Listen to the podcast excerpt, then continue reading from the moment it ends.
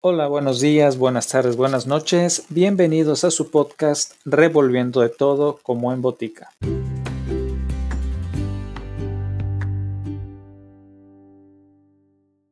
En esta ocasión, acompáñenme en el viaje conociendo los cuentos de hadas de los hermanos Jacob y Wilhelm Grimm, quienes fueron eruditos, filólogos e investigadores culturales, lexicógrafos y escritores alemanes que coleccionaron y publicaron juntos folclore y libros durante el siglo XIX.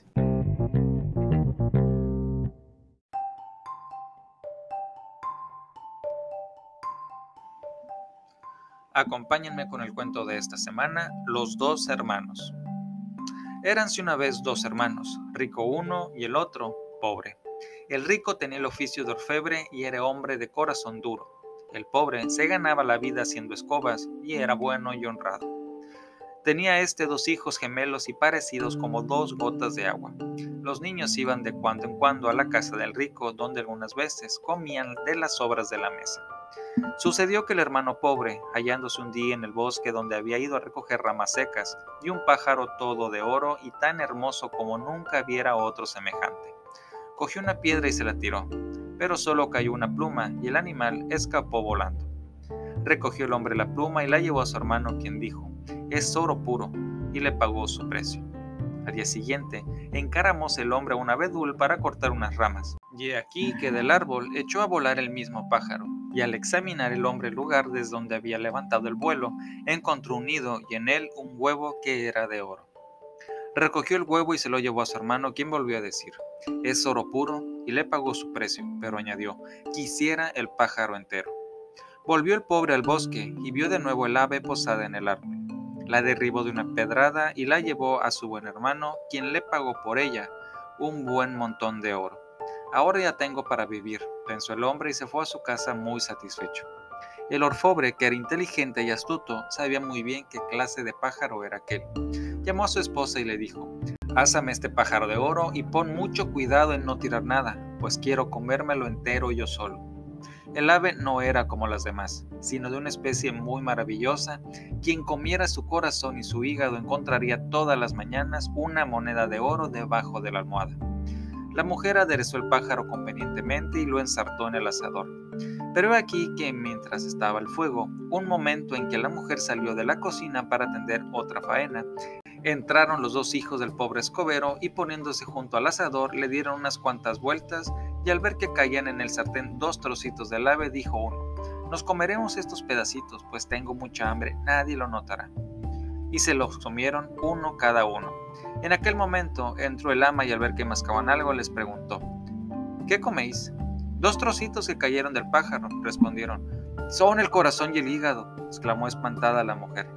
Y para que su marido no los echara de menos y se enfadase, mató a toda prisa un pollo, le arrancó el corazón y el hígado y los metió dentro del pájaro.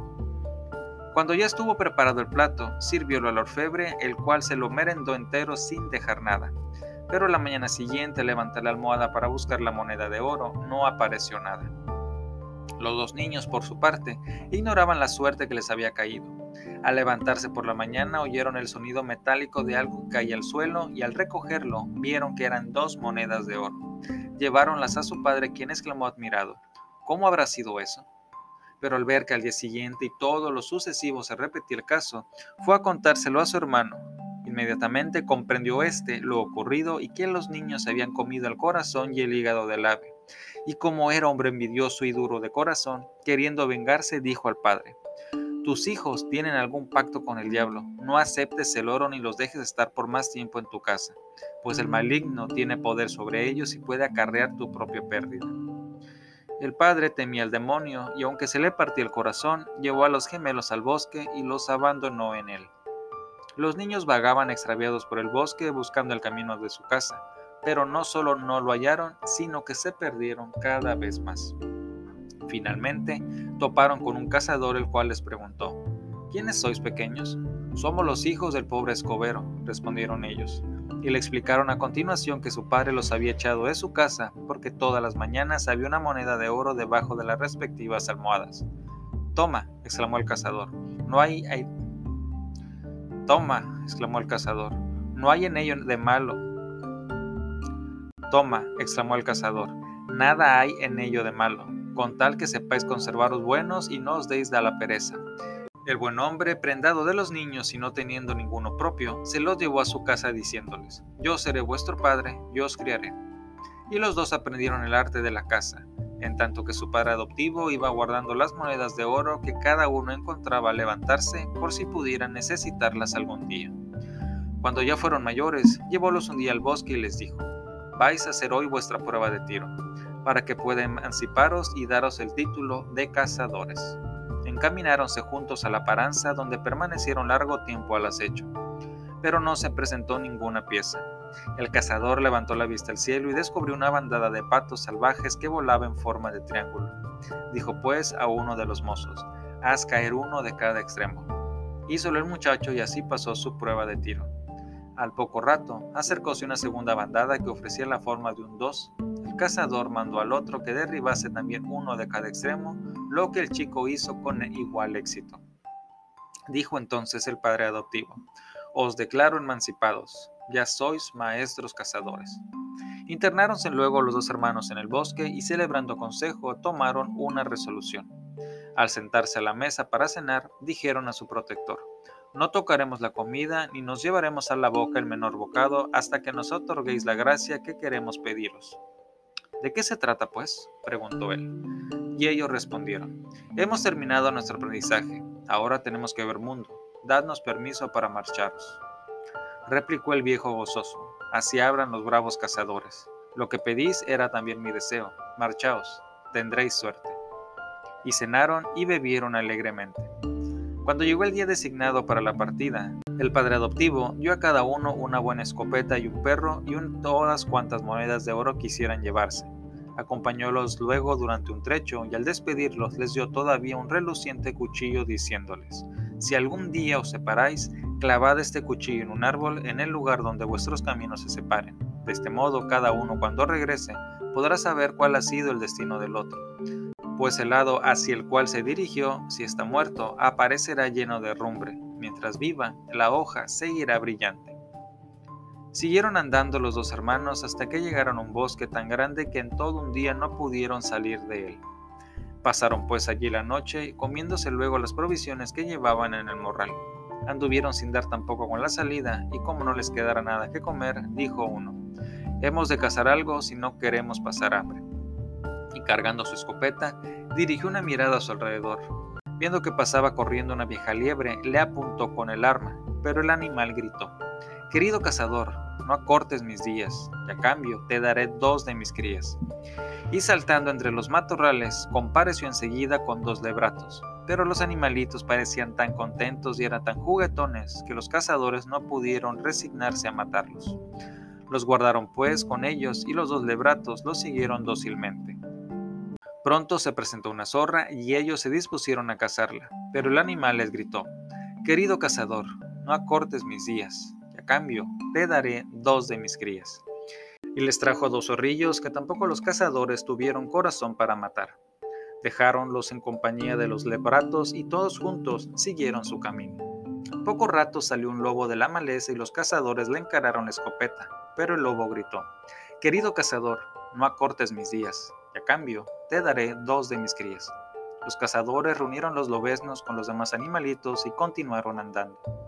Hasta que descubrieron un oso que no sintiendo tampoco deseos de morir, les gritó a su vez, Querido cazador, no acortes mis días, y a cambio te daré dos de mis crías. Los dos osesnos pasaron a aumentar el séquito formado ya por ocho animales. ¿Quién dirías que vino al fin? Pues nada menos que un león, agitando la melena pero los cazadores sin intimidarse le apuntaron con sus armas y entonces la fiera les dijo también, Querido cazador, no acortes mis días, y a cambio te daré dos de mis crías.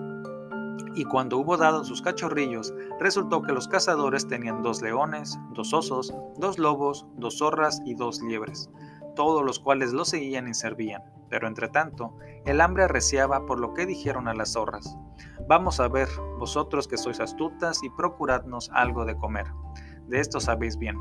Y respondieron ellas, No lejos de aquí hay un pueblo del que hemos sacado más de un pollo. Os enseñaremos el camino. Llegaron al pueblo, compraron comida para ellos y para los animales y prosiguieron su ruta.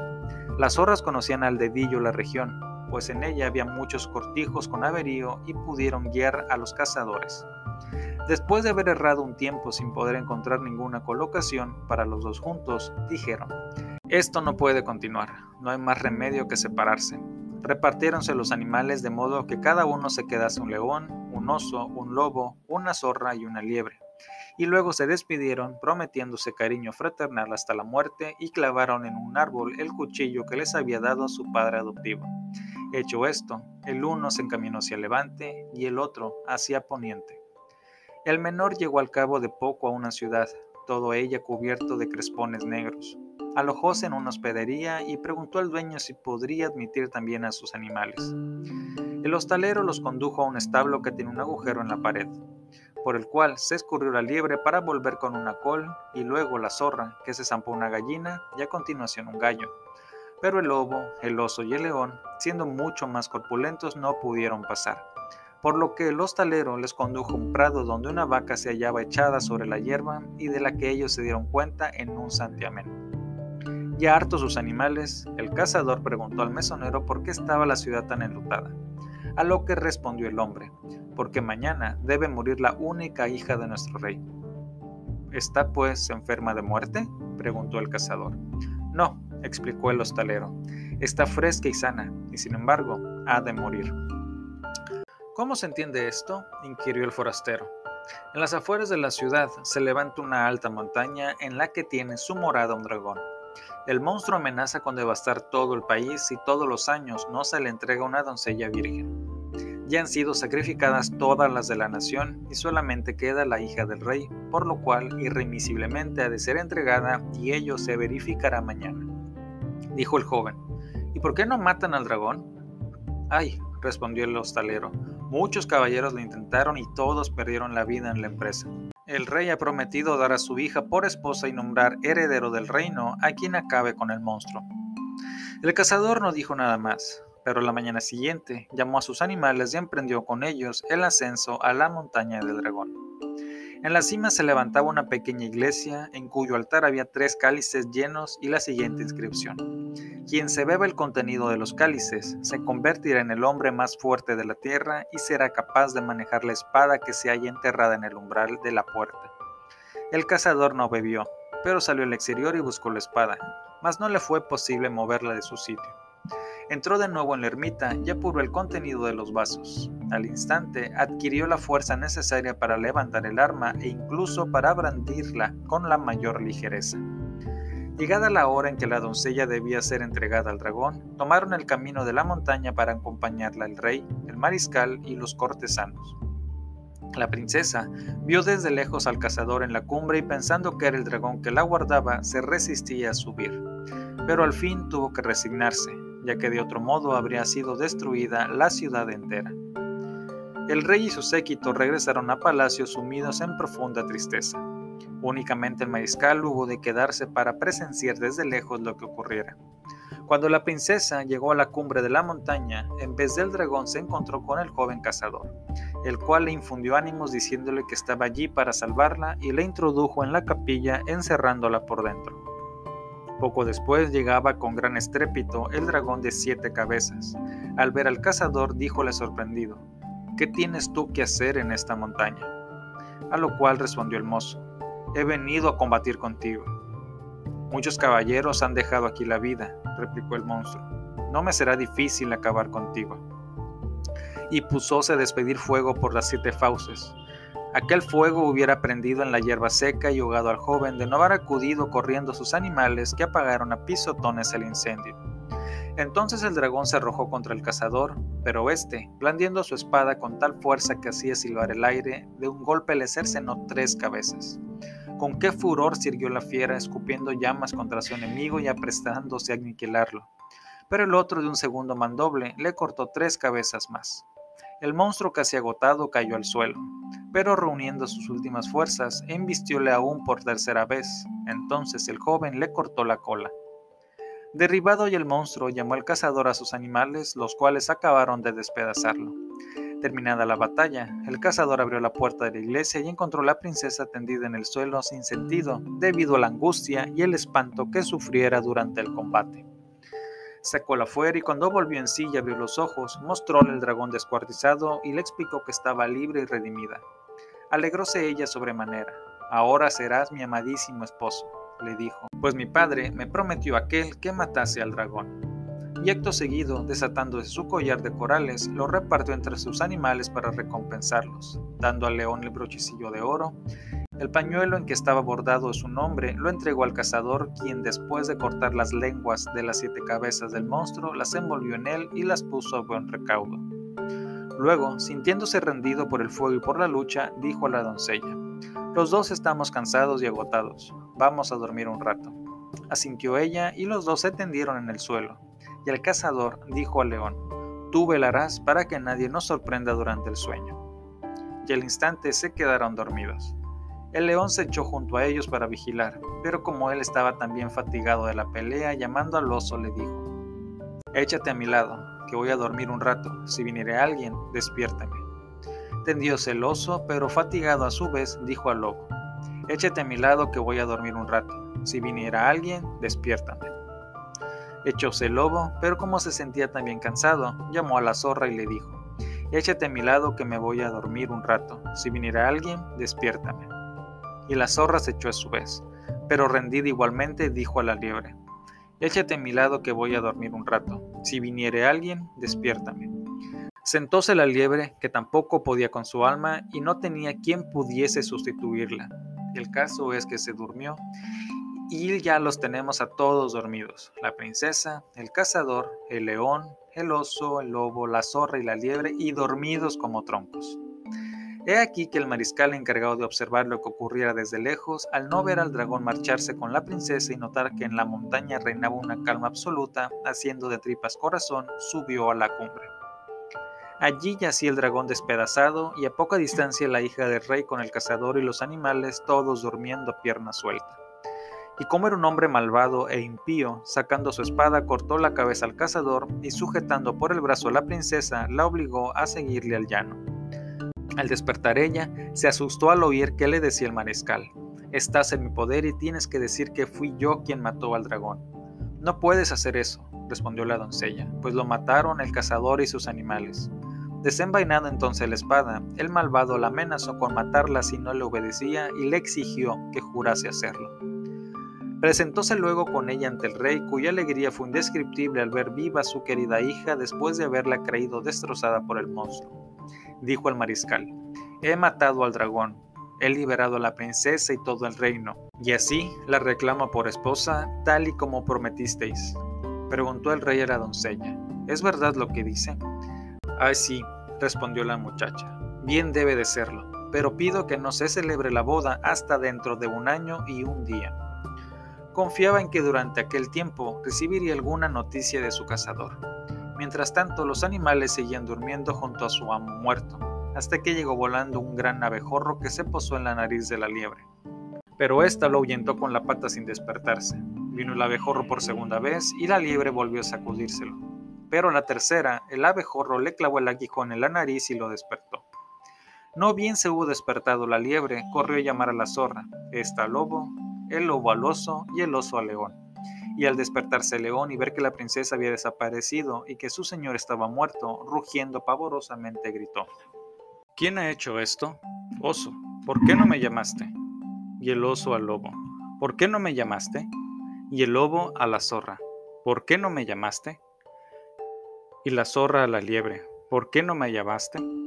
La pobre liebre fue la única que nada pudo responder y hubo de cargar con la culpa. Todos se remetieron contra ella, pero el animalillo, excusándose, dijo, No me matéis, yo resucitaré a nuestro amo. Sé de una montaña donde crece una hierba, quien la tenga en la boca queda curado de todas sus enfermedades y heridas. Solo que esta montaña está a 200 horas de aquí. Habló entonces el león. Debes estar de vuelta dentro de 24 horas con la raíz que dices. Salió la liebre corriendo y en el plazo fijado compareció de nuevo con su planta milagrosa. El león ajustó la cabeza al tronco del cazador, la liebre le introdujo la raíz en la boca e inmediatamente todo quedó unido. El corazón empezó a latir y volvió a la vida. Despertóse el cazador y se espantó al no ver a la princesa. Se habrá escapado mientras yo dormía para librarse de mí, pensó. Con las prisas, el león había encajado la cabeza de su señor al revés, pero éste ni siquiera se dio cuenta, absorto en sus tristes pensamientos acerca de la princesa. Solo a mediodía, a la hora de comer, vio que tenía la cabeza vuelta hacia la espalda y preguntó a los animales qué había ocurrido durante su sueño. Explicóle entonces el león que la fatiga los había rendido a todos y que al despertar lo habían hallado decapitado. La liebre había ido en busca de la raíz salvadora, pero con las prisas él había colocado la cabeza al revés. De todos modos, en un momento repararía aquel descuido y cortando de nuevo la cabeza al cazador, se la encajó debidamente y la liebre terminó la operación con su planta prodigiosa. El cazador empezó a errar tristemente por el mundo, haciendo bailar a sus animales ante las gentes. Sucedió que exactamente al cabo de un año llegó de nuevo a la misma ciudad donde había salvado a la princesa de las garras del dragón, encontrándose con que toda la población aparecía engalanada con colgaduras de color escarlata. Preguntó al posadero, ¿qué significa esto? Hace un año todo estaba cubierto de negro. ¿Por qué hoy estos colores tan vivos? Y respondió el hombre, Hoy hace un año, la hija de nuestro rey debía ser entregada al dragón, pero el mariscal luchó con él y lo mató, y mañana debe celebrarse su boda. Por eso visteis entonces la ciudad enlutada y hoy la veis adornada con alegres colores en señal de fiesta.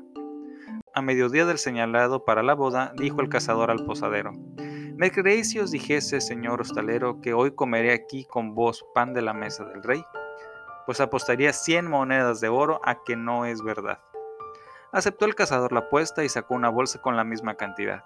Luego, llamando a la liebre, le dijo, Ve, mi querido saltarín, y tráeme pan del que come el rey. El lebrato, siendo el de menor categoría, no pudo pasar el encargo a ninguno de sus compañeros y no tuvo más remedio que encaminarse a palacio. Caramba, pensó, si voy saltando así solito por las calles me dará caza a los perros de los carniceros. Y así fue. Efectivamente, los perros salieron en su persecución con propósito de hincarle los dientes en el pellejo. Tendrías que haberlo visto brincar. Fue a refugiarse en la garita de una centinela, pasando tan raudo que ni el soldado se dio cuenta. Llegaron los perros dispuestos a pescarlo, pero el centinela no estaba para bromas y empezó a culetazos, con lo que los canes subieron de escapar aullando y gimiendo. Cuando el lebrato vio que el campo estaba despejado, entró de un salto en el palacio. Fue directamente a donde estaba la princesa y sentóse junto a su silla con la pata le rascó el pie. Gritó ella. Fuera de aquí, pensando que era su perro. La liebre volvió a rascarle el pie y ella repitió. ¿Quieres marcharte? Siempre creída que era el perro, pero la liebre insistió rascándole el pie por tercera vez. La princesa bajó entonces la vista y reconoció el animal por su collar. Subiéndosele al regazo preguntóle, Mi querida liebre, ¿qué quieres? Respondió la liebre, mi amo, el que mató al dragón, está aquí y me envía a pedir pan del que come el rey. Fuera de sí por la alegría, la princesa mandó llamar al panadero y le ordenó traer un pan de los que servían en la mesa real, y dijo al lebrato, pero el panadero tendrá que venirse conmigo, para que no me persigan los perros. El, panadero llevó pues el pan hasta la puerta de la hospedería, donde la liebre, enderezándose sobre las patas traseras, cogiólo con las delanteras y fue a entregarlo a su amo. Dijo entonces el cazador, ¿Veis, señor hostalero? Las cien monedas son mías. Admiróse el buen hombre y el otro continuó, Sí, señor hostalero, ya tengo el pan, pero ahora quiero también asado de la mesa del rey. A lo que repuso el dueño de la posada, ya me gustaría verlo. Sin atreverse, empero, a renovar la apuesta, el cazador, llamando a la zorra, le dijo, Zorrillo mío, ve a buscarme asado del que come el rey. La zorra conocía mejor los rodeos y deslizándose por esquinas y rincones, logró llegar junto a la silla de la princesa sin ser vista de los perros y le rascó el pie. Miró ella al suelo y reconociendo a la zorra por el collar, llevósela a su aposento y le preguntó, Mi querida zorra, ¿qué quieres? Respondió la zorra, Mi señor, que mató al dragón, está aquí y me envía a pedir asado del que come el rey. La princesa mandó presentarse al cocinero, el cual hubo de preparar un asado como el que servía a la mesa real y acompañar con él a la zorra hasta la hospedería. Una vez allí, la zorra se hizo cargo de la fuente y después de ahuyentar con el rabo las moscas que se habían posado en el plato, fue a presentarla a su amo. ¿Veis, señor estelero? Ya tenemos pan y carne. Ahora es cuestión de procurarse las legumbres que han de acompañarla, tal como las sirven el rey, y llamando al lobo le dijo, Querido lobo, Ve a palacio y tráeme legumbres, de las que come el rey. Y el lobo se encaminó en línea recta al palacio, pues él a nadie temía. y al llegar a la habitación de la princesa tiróle de la falda por detrás, obligándola a volverse. Reconociólo ella por el collar, se lo llevó a su alcoba y le preguntó, ¿Qué quieres, mi querido lobo? Respondió el lobo, mi señor, el que mató al dragón está aquí y me manda pedir de las legumbres que come el rey. Entonces la princesa mandó venir al cocinero, el cual tuvo que preparar un plato de legumbres de las que servía la mesa real y acompañar al lobo hasta la puerta de la hospedería, donde el animal cogió el plato y lo llevó a su amo. ¿Veis, señor estelero? dijo el cazador. Ya tengo pan, carne y verduras, pero quiero comer también dulces de los que el rey come. Y llamando al oso, díjole, Querido osito, tú que te gusta el dulce, ve a buscarme pasteles de los que come el rey. El oso emprendió el trote camino de palacio y todo el mundo le dejó vía libre. Pero al llegar a la guardia, quiso éste impedir el paso, encarándole los fusiles. Irguióse el animal y los emprendió a mojicones, derribando a todos los soldados, y sin preámbulos no paró hasta llegar a la habitación de la princesa. Se colocó a su espalda dando un ligero gruñido. Volvióse ella a mirar y reconociendo al oso, lo condujo a su aposento privado y le dijo, Mi querido oso, ¿qué quieres? Respondió el oso, Mi señor, el que mató al dragón, está aquí y me envía a pedir pasteles de los que come el rey. Entonces mandó la princesa que se presentase el pastelero y le encargó que preparase dulces de los que el rey comía y los llevase acompañando al oso hasta la puerta de la hospedería. Una vez allí, el animal, tras haberse comido las grajeas confitadas que habían caído, incorporándose sobre sus patas traseras, cogió la bandeja y fue a entregarla a su amo. ¿Veis, señor hostelero? dijo el cazador, ya tengo pan, carne, verduras y dulces, pero ahora se me antoja también beber vino del que bebe el rey y llamando al león le dijo, Querido león, a ti no te viene mal un trago, anda, ve a buscarme vino del que bebe el rey. Salió el león a la calle, toda la gente echó a correr asustada y si bien la guardia trató de cerrarle el paso, bastóle con pegar unos rugidos y el camino le quedó expedito, pues todos huyeron a la desbandada. El león se encaminó a las habitaciones reales y llamó a la puerta golpeando con el rabo. Acudió a abrir la princesa y casi se cayó del susto pero al reconocer al león por el broche de oro de su collar, hizo la entrega en su aposento y le dijo, Querido león, ¿qué quieres? A lo que él respondió, Mi señor, el que mató al dragón está aquí y me envía a pedir vino del que bebe el rey. La princesa mandó recaudo al bodeguero y le dio orden de que entregase al león vino del que servía en la mesa real, y dijo el león, Iré contigo, quiero asegurarme de que el vino que me das es el mejor. Bajó con el hombre a la bodega y ya en ella el bodeguero trató de darle vino corriente del que bebía la servidumbre, pero la fiera lo detuvo. Aguarda. Antes quiero probarlo, y sirviéndose media medida, se le echó al coleteo. No, dijo, no es de este. El bodeguero le dirigió una mirada de reojo, pero apartándose se dispuso a darle de otro barril destinado al mariscal del reino. Dijo el león, aguarda, antes quiero probarlo, y sirviéndose otra media medida, se la bebió. Este es mejor, pero aún no es el que quiero. Enfadóse el bodeguero exclamando, ¿qué demonios entiende de vino este animalucho? Pero el león le propinó un coscorrón que le hizo rodar por el suelo. Levantóse sin volver a chistar, llevó al enviado a una pequeña bodega privada donde se guarda el vino del rey, del que nadie bebía sino este. Sirvióse león otra media medida y cantando le exclamó, Este sí puede que sea del bueno. Y mandó al bodeguero que le llenase seis botellas. Volvieron al piso alto, pero el león al salir al aire libre caminaba un tanto vacilante, pues el vino que se le había subido a la cabeza, por lo cual el bodeguero tuvo que llevarle las botellas hasta la puerta de la posada. Allí el león cogió con la boca la cesta y llevóle a su amo. ¿Veis, señor estelero? Aquí tengo pan, carne, verduras, dulces y vino de los que toma el rey. Y ahora voy a darme un banquete con mis animales. Y tomando asiento, comió y bebió, dando de todo a la liebre, la zorra, el lobo, el oso y el león, y estaba de muy buen humor, pues bien veía que la princesa lo recordaba y quería. Terminada la comida, dijo, Señor hostelero, he comido y bebido como el mismo rey. Ahora me a palacio y me casaré con la princesa. Preguntóle el posadero, ¿cómo es posible si ya está prometida y hoy mismo se celebra la boda?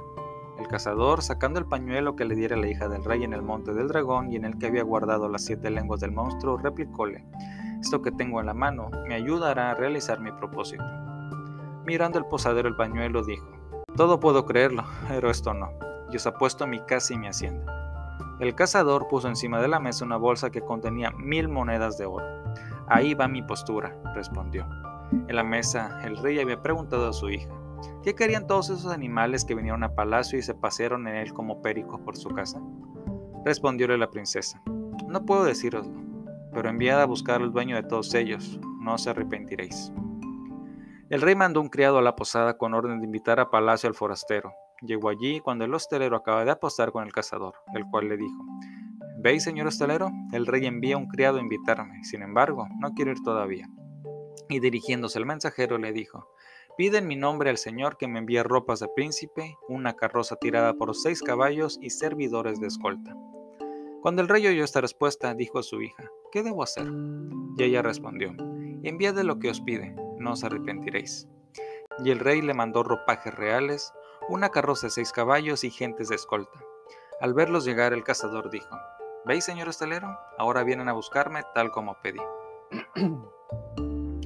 y vistiéndose los ropajes y cogiendo el pañuelo con las lenguas del dragón, dirigióse a palacio. Cuando el rey lo vio acercarse, preguntó a la princesa, ¿Cómo debo recibirlo? contestó ella.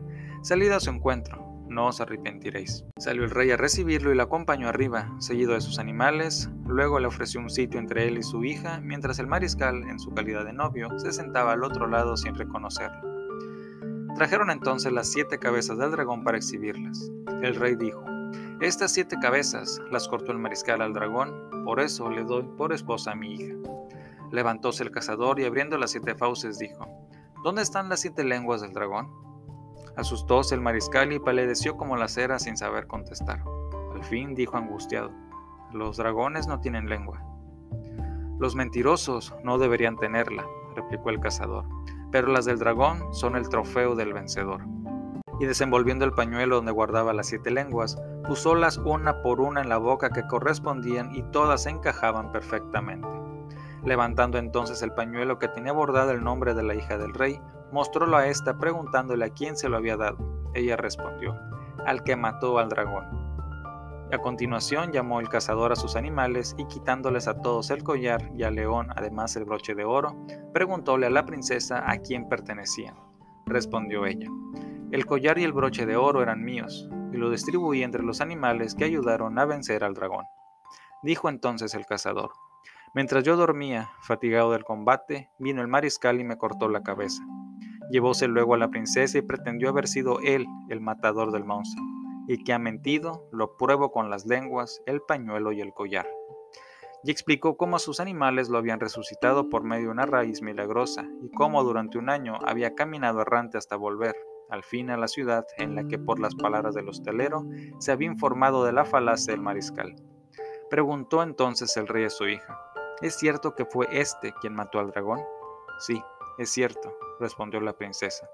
Y ahora ya puedo revelar el crimen del mariscal, pues ha salido a la luz en mi intervención. Porque él me había obligado a jurar que guardaría silencio. Pero por eso pedí que la boda no se celebrara hasta transcurrido un año y un día.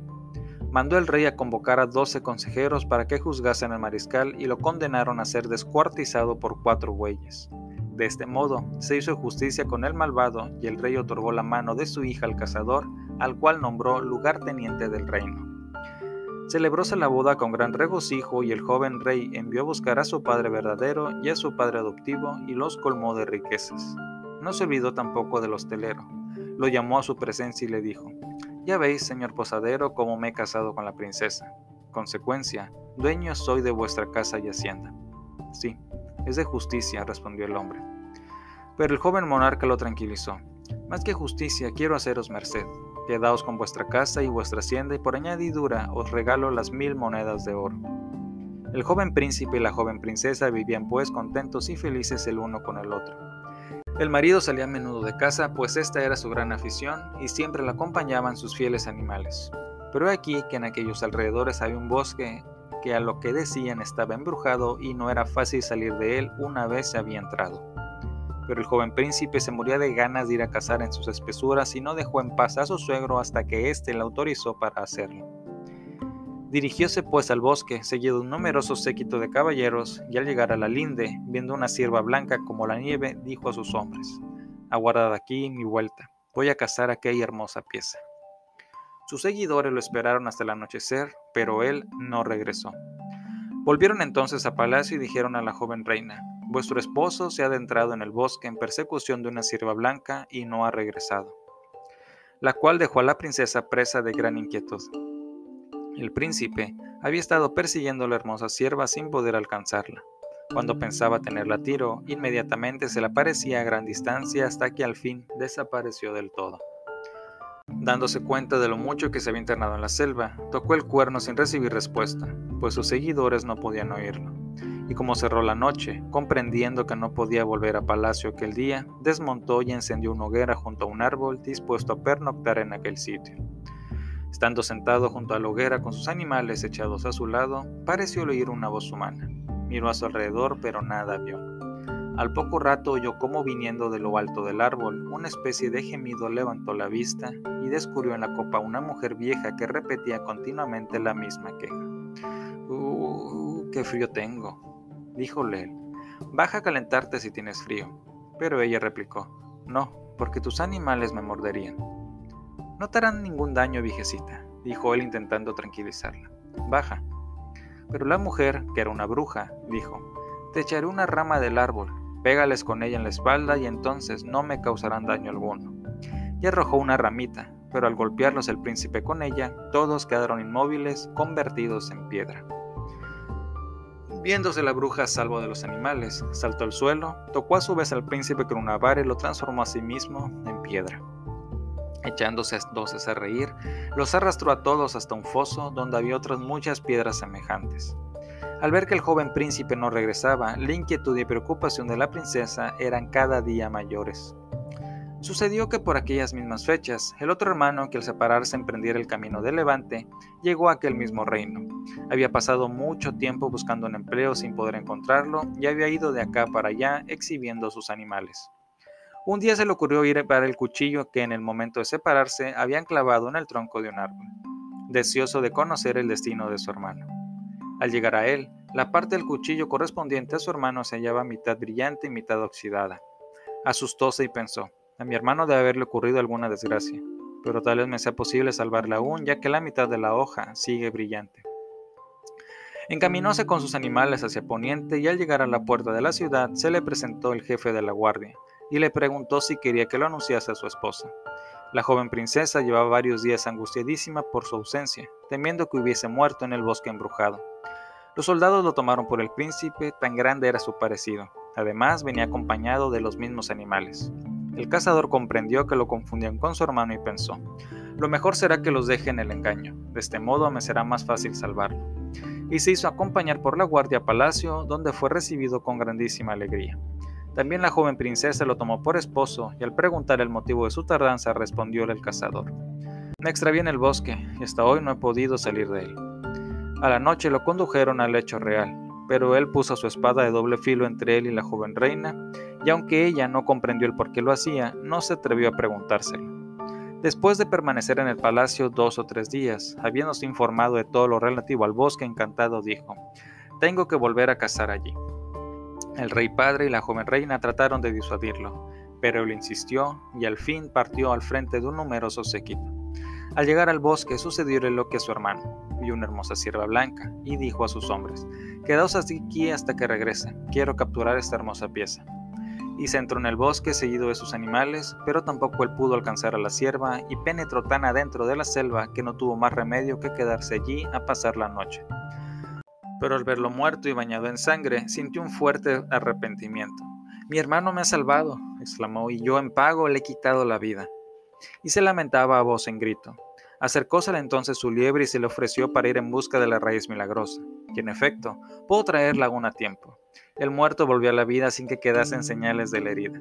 Siguieron pues su camino y dijo el menor, Tienes un parecido completo conmigo y vistes como yo ropas reales, y te siguen los mismos animales que a mí. Entraremos por dos puertas opuestas y nos presentaremos simultáneamente al rey, viniendo de dos direcciones contrarias. Separándose pues, y un mismo momento, la guardia de una y otra puerta comunicó al rey que el joven príncipe acababa de llegar de la cacería con sus animales. Observó el monarca. Esto no es posible. Entre una puerta y la otra hay una hora de distancia. Pero he aquí que procediendo de direcciones opuestas, entraron en el patio de palacio los dos hermanos y se apearon de sus monturas. Dijo entonces el anciano rey a su hija, Dime, ¿cuál de los dos es tu esposo? Son como gotas de agua y yo no soy capaz de distinguirlos. La princesa quedó de momento perpleja y angustiada, sin saber qué responder hasta que acordóse del collar que diera a los animales. Vio el broche de oro del león y exclamó con gran alegría, Aquel a quien sigue este león es mi verdadero esposo.